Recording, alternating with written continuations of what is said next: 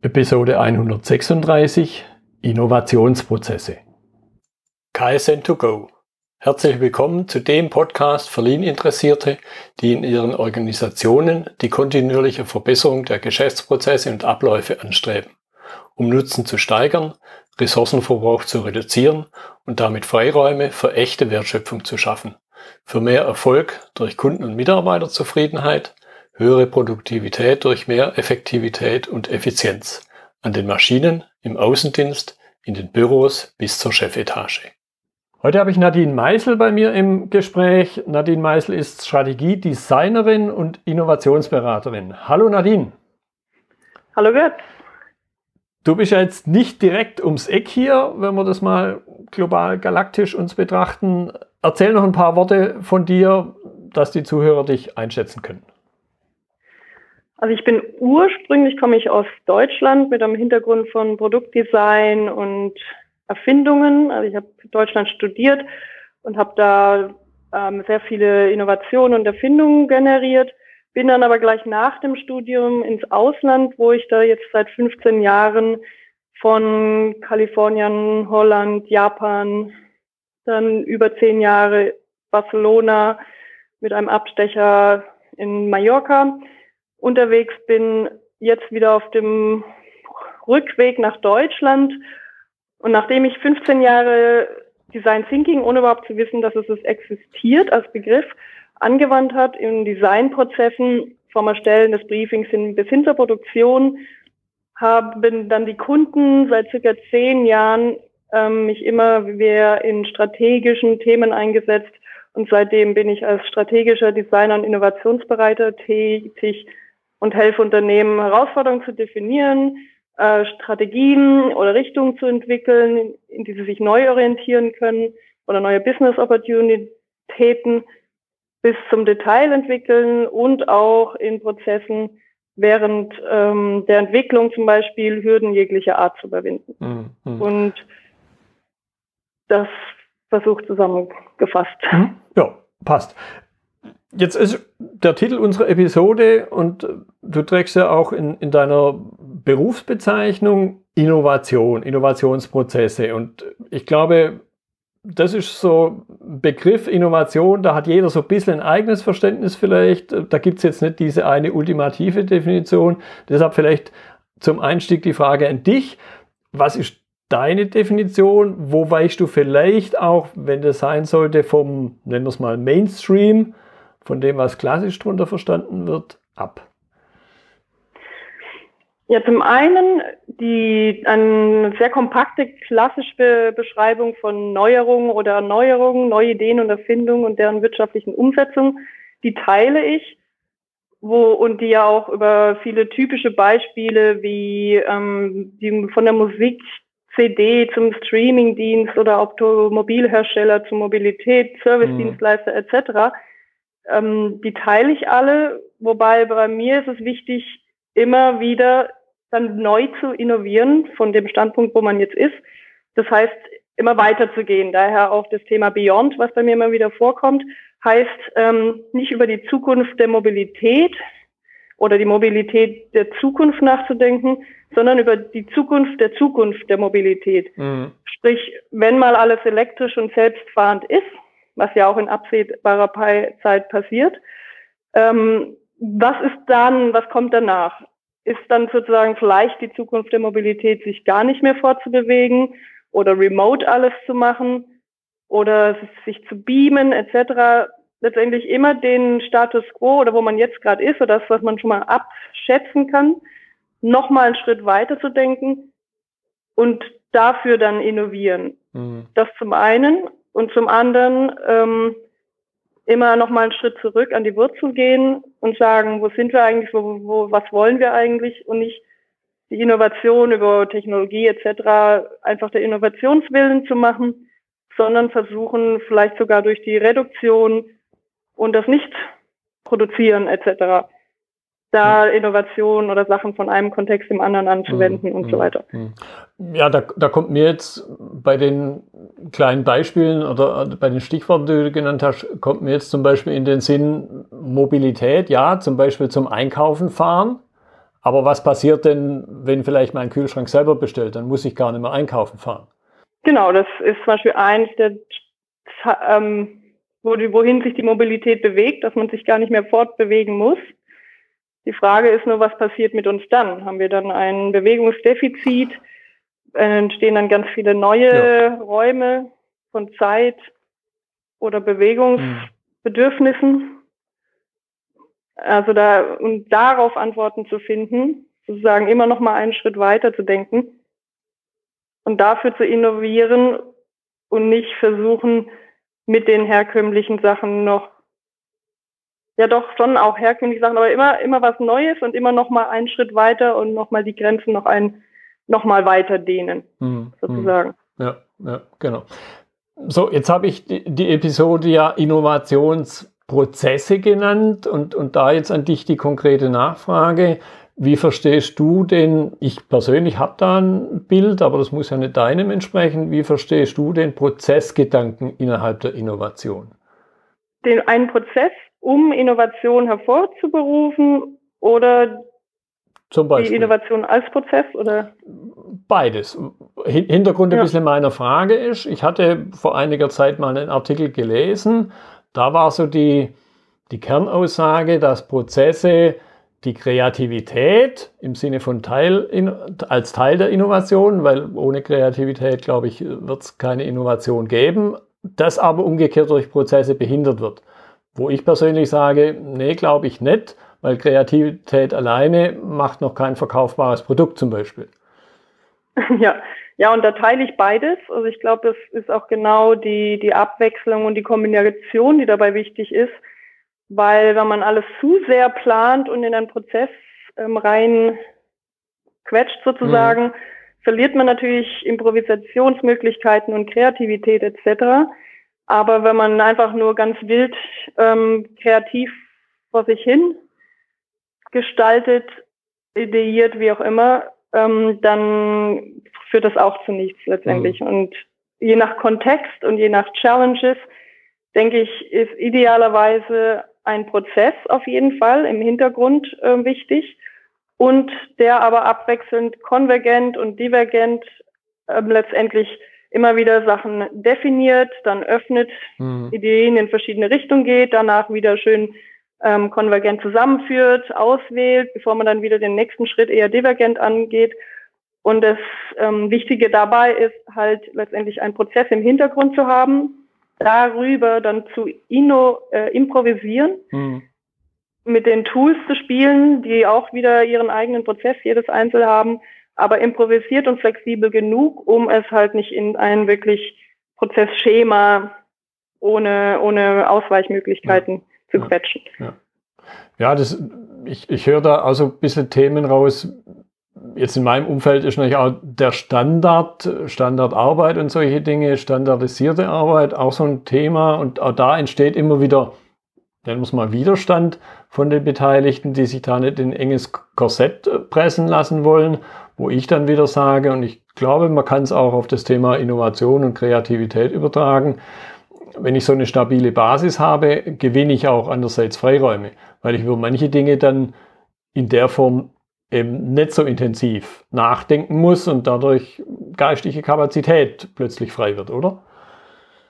Genau, dass man sozusagen die nötigen Dinge standardisiert, wie du sagst, und in eine bestimmte Schritte, Abfolge und so weiter setzt, aber eine Flexibilität behält und vor allem da immer wieder seine ähm, vordefinierten Räume hat, in denen man wieder das komplette Gegenteil macht, wo mhm. es überhaupt keinen Prozess, also schon Prozess gibt, aber immer innerhalb des Prozesses ganz viel Freiräume gibt, ja. mit denen man dann auch ein bisschen flexibel mit umgehen muss, um den richtigen Moment nicht im falschen Moment abzu, ähm, zu unterbrechen zum Beispiel. Ja, also ich sehe es wie eine Art Tanz, also mhm. indem man sozusagen Schritte als Basis hat, und darüber improvisiert. Und ja. ohne der Basis letztendlich würde es nicht funktionieren. Aber nur ganz stur Schritte ablaufen wäre letztendlich auch kein schöner Tanz mehr. Hm. Ja, das, das, das finde ich ein wunderbares Beispiel äh, mit, dem, mit dem Tanz. Und äh, du jetzt in, in Barcelona, da fällt mir natürlich äh, spontan mit Flamenco sowas ein. da gibt es auch gewisse Standards und trotzdem, wenn man sich das so anguckt, ist, glaube ich, kein Flamenco wie der andere. Ja, und viel kommt halt auch die, die, die Kommunikation und auch das Gespür für den Moment. Dafür ist ja auch das Facilitation, ähm, die Leitung von, von solchen Innovationsprozessen wichtig, dass jemand mhm. da ist, der genau weiß, in welchem Moment man jetzt mit welches Tool wieder einsetzt, je nach Situation wieder reagiert und ähnlich wie im Tanz eine Kommunikation aus zwischen den beiden Tänzern mhm. besteht, mhm.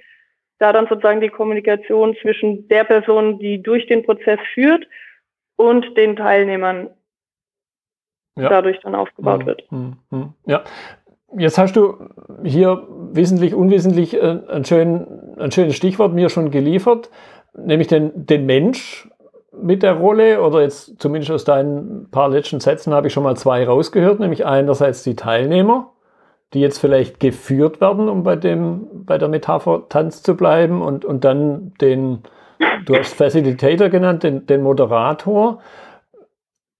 Was würdest du sagen, welche Rolle spielen die Menschen auf diesen beiden Seiten? Wie gelingt es, sie optimal einzubeziehen?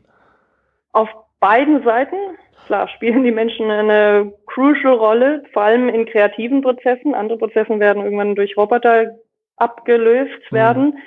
Aber immerhin der kreative und Innovationsprozess wird es noch eine Weile dauern.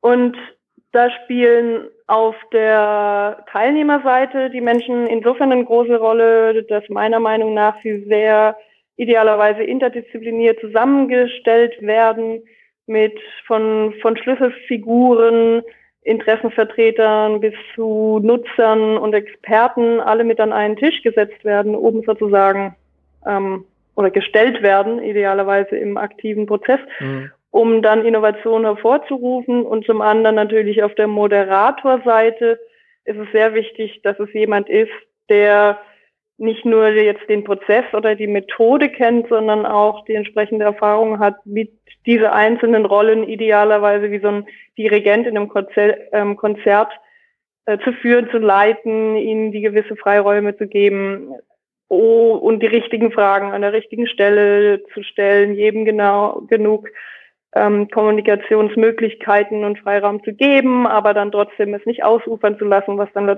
die, die Kunst dabei letztendlich mhm. ausmacht. Mhm das alles ähm, zu einem flüssigen Tanz wiederum werden ja. zu lassen. Ja, ja, also die, die, die Metapher, glaube ich, ist richtig genial, weil ich habe da also definitiv Bilder im Kopf gerade, was ja beim speziell bei lateinamerikanischen Tänzen ja auch äh, zentral ist, dass man sich eben nicht die ganze Zeit festhält, sondern da mal wirklich auch Abstand entsteht. Und ich könnte mir vorstellen, dass das auch in einem Innovations-Kreativitätsprozess ähnlich ist. So dieses vom Moderator eine etwas längere Leine zu lassen und, und, ja. dann, und dann vielleicht die Teilnehmer wieder enger ranzuholen.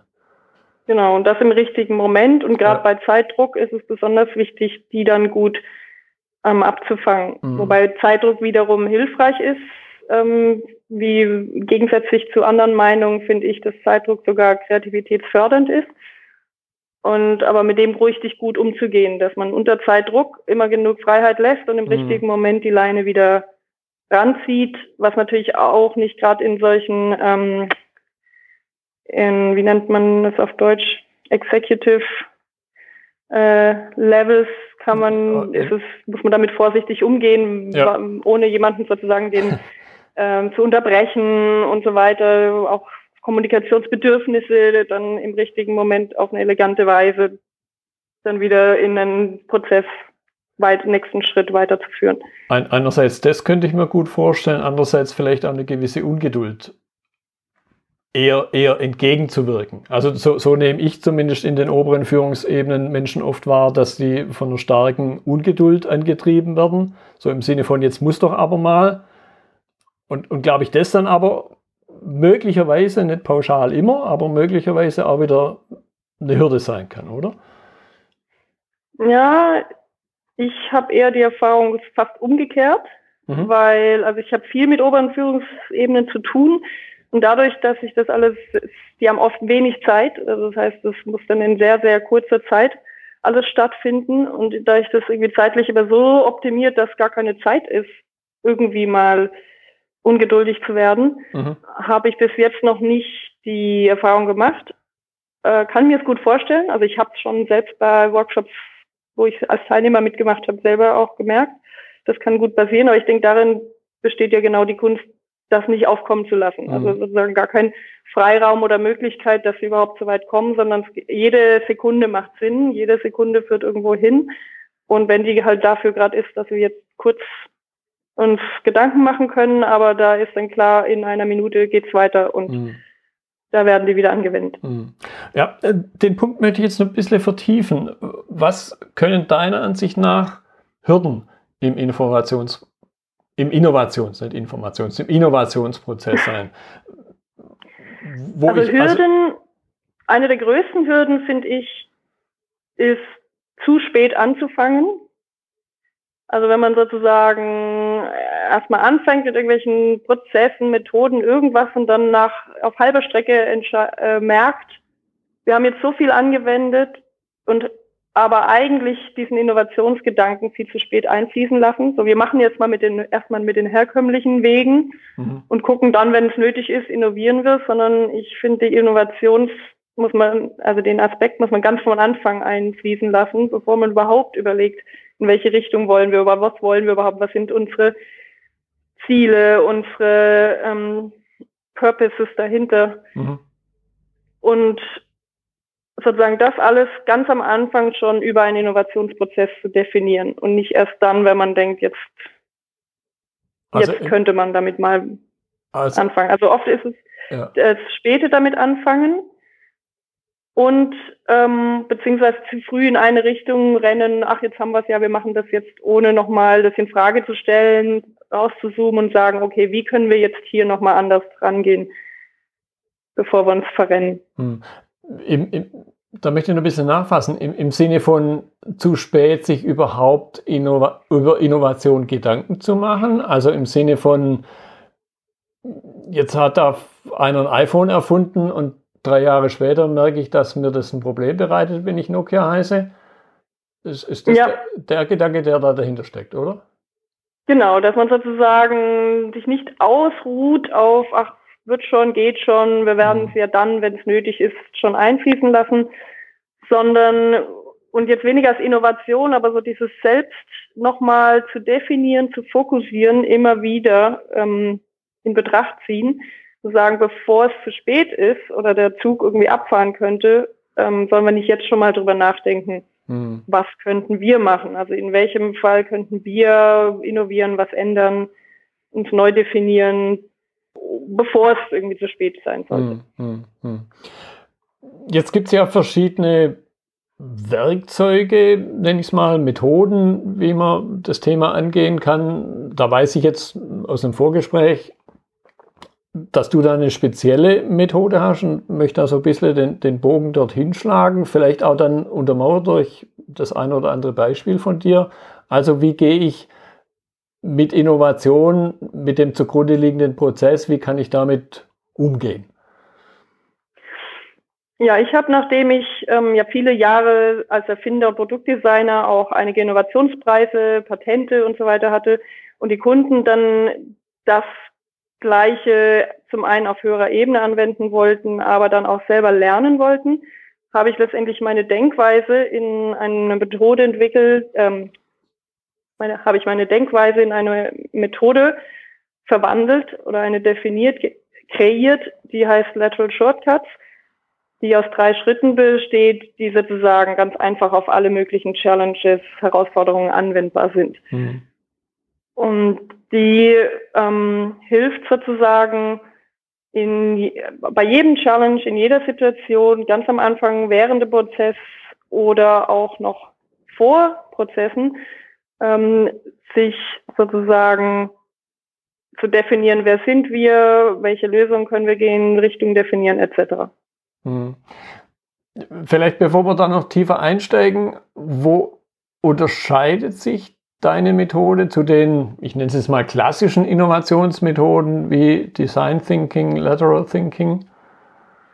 Ja, einmal, also die Methode, um ein bisschen mehr zu verstehen, ähm, um was es geht, ist eine Kompensation von Elementen vom Design Thinking und Lateral Thinking. Also ich habe letztendlich, nachdem ich das 10, 15 Jahre angewendet hatte, die Elemente aus beidem genommen, intuitiv. Ich wusste noch nicht mal, dass es Design Thinking heißt, aber mhm. automatisch ähm, die Elemente rausgenommen und die in drei zusammengepackt, in drei Schritte. erste ist, die Herausforderungen neu zu definieren. Also was auch immer unser ähm, Ziel ist, richtig in Frage zu stellen, wollen wir wirklich mehr Autos produzieren oder wollen wir eigentlich mehr Business generieren? Müssen wir irgendwelche Investoren zufriedenstellen? Was ist das Ziel dahinter? Der zweite Schritt ist laterales Denken anwenden. Und um Ideen zu generieren, die innovativ sind, dadurch raus aus der Box zu gehen, um dann von ganz außen der Box oder beyond the Box sogar ähm, Abkürzungen zu dem neu definierten Challenge zu generieren. Mhm. Und diese drei habe ich sozusagen, da gibt es Elemente, die ich aus Design Thinking genommen habe, wie der ähm, bedürfnisorientierte Ansatz, das interdisziplinäre, die, die Lösung, also vom Prozess habe ich Elemente drin, und den habe ich dann aber optimiert und verkürzt. Und vom Design Thinking habe ich das ähm, outside the box auf Deutsch, weiß ich nicht, wie da der Begriff dazu wäre. Ja, ich glaube, das versteht man. Das Jenseits vom Offensichtlichen, ja. komplett losgelöst vom logischen oder konventionellen Denken, diesen Ansatz zu integrieren, aber ähm, im Vergleich zu Lateral Thinking, wo es letztendlich darum geht, wild Ideen zu generieren und anzuwenden, ähm, sehr über einen Prozess fokussiert und ähm, sozusagen kom äh, ja, fokussierter, kompakter reinbringen, nur an der Stelle, wo es auch wirklich nötig ist. Hm, hm. Immer mit dem Ziel im, im Hinterkopf. Ja. Kannst du vielleicht ähm, mal ein, zwei Beispiele machen, wo, wo das zum Ausdruck kommt? Ja, der, also die Lateral Shortcut selbst ist an einem Beispiel, ähm, womit alles anfing sozusagen, gut zu verstehen. Und zwar vor schon 20 Jahren, noch vorm Studium, gab es in Deutschland einen Wettbewerb zur originellsten Sitzgelegenheit, während verschiedene Designfirmen monatelang an Stühlen, Bänken jeglicher Art gebastelt haben, habe ich entschieden, einen Tag vorher teilzunehmen und zwar nicht nur irgendeine Sitzgelegenheit einzureichen, sondern mit dem ersten Schritt sozusagen, dass die Herausforderung neu zu definiert. Um was geht es hier? Es geht hier nicht einen Sitz zu bauen, sondern es geht mir ja eigentlich darum, den Wettbewerb zu gewinnen. Mhm. Dann auch im ersten Schritt analysiert, was habe ich denn an Resources, die, ähm, die in meinem Fall, ich hatte kein Geld, keine Materialien, kein Platz, keine A Idee von Design etc. Was hatte ich an Ressourcen? Ähm, nicht viel, außer einem Freund unter anderem. Und der mir auch viel Zeit gefressen hatte, in Anführungszeichen. Und daraufhin basierend und die ganzen Challenges des, ähm, wie sagt man, die, die Kriterien des Wettbewerbs, die waren Komfort, Sustainability, vor allem originell sollte es sein.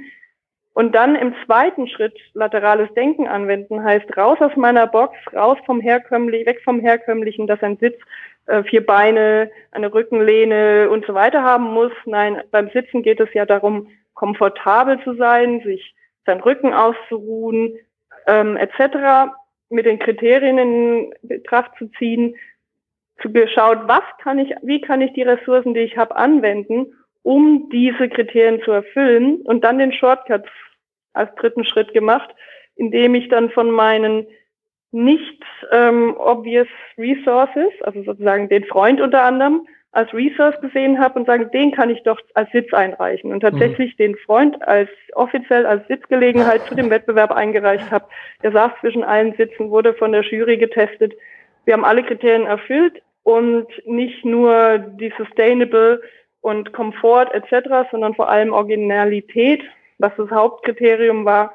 Und damit sozusagen den Wettbewerb gewonnen und das war dann ein lateraler Shortcut in dem mhm. Fall, dass man sagt, okay, einmal ging es nicht darum, eine Sitzgelegenheit zu ähm, einzureichen so, oder zu bauen, herzustellen, sondern den Wettbewerb zu gewinnen. Wie komme ich dahin noch mhm. schneller, noch einfacher mit den existierenden Ressourcen, was in dem Fall der Freund war unter mhm. anderem, und den sozusagen als Sitzgelegenheit umzufunktionieren, die genau das Ziel getroffen hat und der mich sogar noch zum Wettbewerb gefahren hat Insofern es eine ganz einfache Lösung zu diesem neu definierten ja.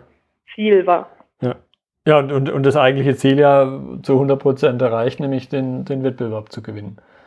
Ja. Genau, oder zu 120 Prozent, weil das Beispiel dann noch richtig berühmt wurde, mhm. wie man einen Wettbewerb gewinnen kann über so einen komplett out-of-the-box-Ansatz. Mhm. Ja.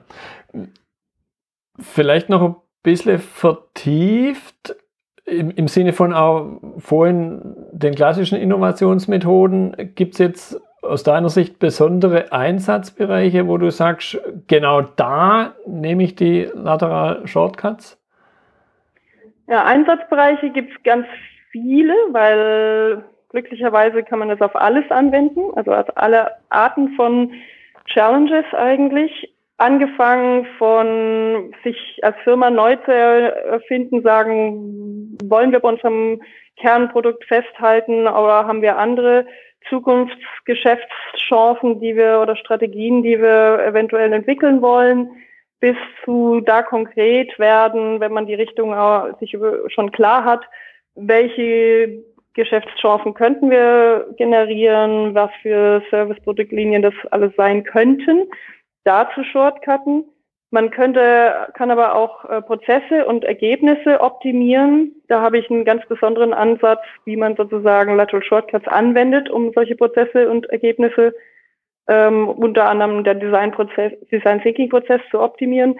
Dann, wie können wir Ressourcen minimieren? Ein bisschen wie bei dem Freund der Sitzgelegenheit.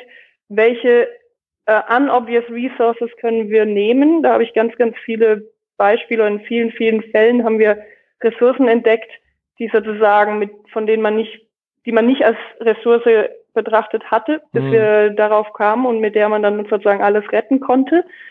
Und dann gilt, kann man es auch anwenden, um jegliche Hürden zu überkommen. Sagen wir mal, wir sind jetzt an dem Punkt angekommen, ähm, wie können wir jetzt den die andere Abteilung davon überzeugen, wie können wir jetzt da noch schneller auf den Markt kommen, was auch immer eine Hürde dann wieder später auftaucht. Und idealerweise in letzter Zeit wird es sogar noch, wenden wir es an, noch ganz bevor ein Prozess anfängt, allein in der Projekt-Scope-Definition, mhm. ähm, also sozusagen in der Angebotsdefinition noch vorher, bevor man ein Projekt überhaupt ähm, definiert, wie können wir hier shortcutten, dass mhm. wir da das ganz optimal letztendlich das Angebot erstellen, mhm. etc. Ja, ja. Und weiß ich vielleicht ein Beispiel? Gerne.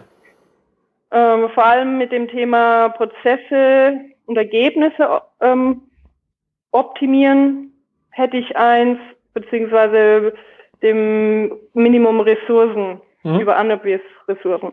Also zum Beispiel, ähm, wie man Ressourcen optimieren kann, ist ein Beispiel eine katalanische Möbelfirma, die vor ein paar Jahren ähm, auf mich zukam. Die hatten ihr komplettes Geschäft, äh, wie sagt man, Business, auf ein Regalsystem aufgebaut, 30 Jahre lang Bücherregalsystem für öffentliche Einrichtungen verkauft, die dann letztendlich ähm, verschiedenen Krisen ausgesetzt wurden. Einmal gab es Krise im Produktdesign, vor allem im Möbelbereich. Die ganzen öffentlichen Einrichtungen, vor allem in Spanien, hatten keine Gelder. Mhm. Die hatten die Regale schon, die hielten ewig. Mhm. Und sie sind sozusagen 30 Jahre gewachsen, gewachsen, Fabriken ausgebreitet, äh, größere Teams. Und plötzlich brach der ganze Markt ein. Mhm. Ach so, es kommt noch dazu, Bücherregalsystem in der Digitalisierung hat auch kaum jemand Bücher. Richtig. Und ich, ähm, sie waren da, hatten schon Insolvenz angewendet, war kurz davor, Fabriken zu schließen, Leute zu entlassen und haben gemeint, können wir nicht hier irgendeinen Shortcut machen?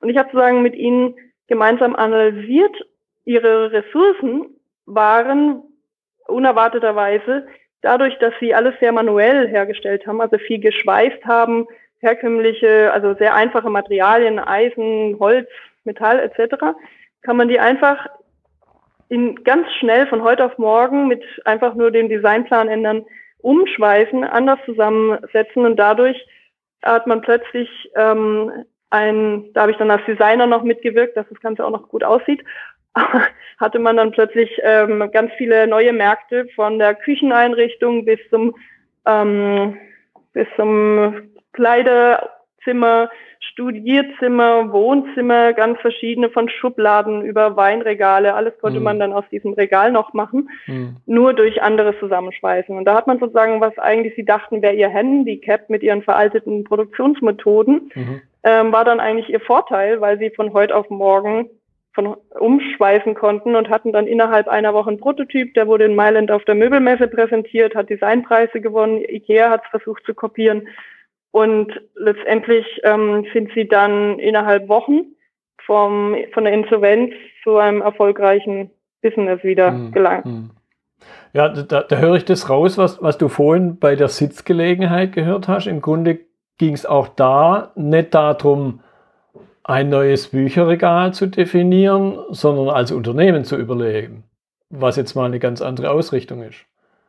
Genau, also und anstelle, wie sie jetzt ihr herkömmlicher Ansatz war, wir lassen das Bücherregalsystem, wir machen jetzt vielleicht Couches oder mhm. irgendwelche anderen Sachen, anderen Möbel, zu sehen, wie können wir das, was wir haben, was wir schon aufgebaut haben, und da steckt ja viel, viel drin, ja. ähm, wie können wir das nutzen, dann an dem, an dem Schlüssel drehen, wo, wo wir sozusagen, wie in dem Fall, einfach umschweißen, was ganz einfach zu machen ist. Mhm. Ähm, und wie können wir das nutzen, um das Bestmögliche rauszuholen? Und das ist so ein bisschen diese Shortcut-Idee, dass man nicht alles von neu und null und hinwerft, wirft und nochmal von neu anfängt, sondern zu sagen, das nimmt, was man nutzt, rausfindet, was ist unsere Kernkompetenz und wie können wir die ideal hm. optimieren und das Beste rauszuholen. Und in dem Fall war es fast Zero Resources, weil dieses Umschweißen keinerlei, es hat ein bisschen ein paar Tage gebraucht, um das den ähm, manuellen Herstellern sozusagen zu zeigen, zu erklären, aber danach war sozusagen kein Investment mehr nötig. Ja, ja, ja. Okay, spannend. Vielleicht so, ich gucke mal so ein bisschen auf die Uhr, wir sind schon etwas über der halben Stunde. Mir okay ich habe gerade vor meinem geistigen Auge ein, ein Thema, aber ich glaube, da könnte man nicht bloß eine Podcast-Episode draus machen. Vielleicht, mhm. denk, vielleicht denkt man da nochmal getrennt drüber nach. Jetzt so zum Abschluss, äh, auch eine Frage, die ich immer wieder stelle. Gibt es denn irgendwas, was man besonders beachten sollte? Wo vielleicht die Methode nicht so funktioniert, wo ich dann unter Umständen enttäuscht bin, weil ich die falschen Erwartungen habe? Mhm also bis jetzt hatte ich Gott sei Dank nur die Erfahrung, dass es immer funktioniert okay. hat, weil es letztendlich ja so generell ist, also überall das Challenge neu zu definieren, einmal raus aus der Box und von außen Shortcutten, das funktioniert immer. Also das gibt eigentlich, ähm, es sei denn, man möchte es überhaupt nicht, partout nicht hm. und äh, möchte gar nicht erst das anwenden oder anfangen. Bis jetzt hat es immer funktioniert, hm. vom kleinsten Detail bis zur kompletten, also wir haben schon die für größere Automobilkonzerne haben wir mehrfach die, ähm, die Future Sales Strategie neu definiert und ganz neue Business Opportunities generiert und ähm, Firmen geholfen, sich komplett ähm, aus ihren Challenges Opportunities zu machen und bis jetzt, mhm. egal in welchem Aspekt, hat es immer geholfen. Sei es in einer Firma oft ist kommt der Fall, dass sie zu mir kommen, in, wenn sie merken, oh, sie haben jetzt da Prozesse schon angewendet, stecken irgendwo fest und meinen, ach, hätten wir sie doch von Anfang an mal eingesetzt. Aber selbst dann, wenn das später, wenn man sagt, oh, wir stecken hier und hier fest, dann haben wir einfach zu den verschiedenen Challenges immer wieder Abkürzungen gefunden. Und teilweise ähm, kommt dann definiert man dann, oder bei der, der Herausforderungsdefinition findet man wieder ganz neue und für die ganz neuen findet man wieder zehnmal so viele Lösungen. Mhm. Und bis jetzt hatte ich nur gute Erfahrungen damit mhm. gemacht. Mhm. Ja, was mir gerade, ohne das jetzt, weil wie gesagt, das könnte wahrscheinlich mehr als eine Episode sein, was, was gerade vor meinem geistigen Auge vorbeizieht, ist eben nicht ein einzelnes Unternehmen, das vor einer Herausforderung steht, sondern im Grunde eine ganze Branche, die wo die einzelnen Unternehmen, die dort unterwegs sind, und da reden wir jetzt nicht bloß über eine Handvoll, sondern im, im drei- bis vierstelligen Bereich kleine Unternehmen, die ja. aufgrund von Marktveränderungen fast, ich will nicht sagen überflüssig werden, aber definitiv deren, deren Markt an sich zurückgeht. Ähnlich wie du das für den Regalbauer angedeutet hast, weil man halt einfach keine Regale mehr braucht, wenn man nur noch E-Books hat. So genau. und, und da eben nicht nur ein Regalbauer, sondern im Grunde eine ganze Branche. Aber wie gesagt, ich glaube, das würde jetzt zu weit führen, wenn wir das ja, vertiefen. Also aber, angewandt haben wir es hm. über viel über bei der Automobilbranche in dem hm. Fall, wo sozusagen Branchen eigentlich, also sagen wir mal, firmenübergreifend mhm. ähm, da sozusagen Lösungen entwickelt werden. Ja. Hm. Ja, vielleicht, vielleicht müssen wir da wirklich nochmal noch mal getrennt drüber nachdenken. Nadine, ich danke dir für deine Zeit. Ja, gern geschehen, ich, ebenfalls. Ich, ich, fand es eine hoch, äh, hochspannende Unterhaltung und vielleicht ergibt sich ja nochmal eine Folgeepisode daraus. Ja, gerne. Das war die heutige Episode im Gespräch mit Nadine Meisel zum Thema Innovationsprozesse. Notizen und Links zur Episode finden Sie auf meiner Website unter dem Stichwort 136. Wenn Ihnen die Folge gefallen hat, freue ich mich über Ihre Bewertung bei iTunes. Sie geben damit auch anderen Lean-Interessierten die Chance, den Podcast zu entdecken. Ich bin Götz Müller und das war KSN2Go. Vielen Dank fürs Zuhören und Ihr Interesse. Ich wünsche Ihnen eine gute Zeit bis zur nächsten Episode und denken Sie immer daran, bei allem, was Sie tun oder lassen, das Leben ist viel zu kurz, um es mit Verschwendung zu verbringen.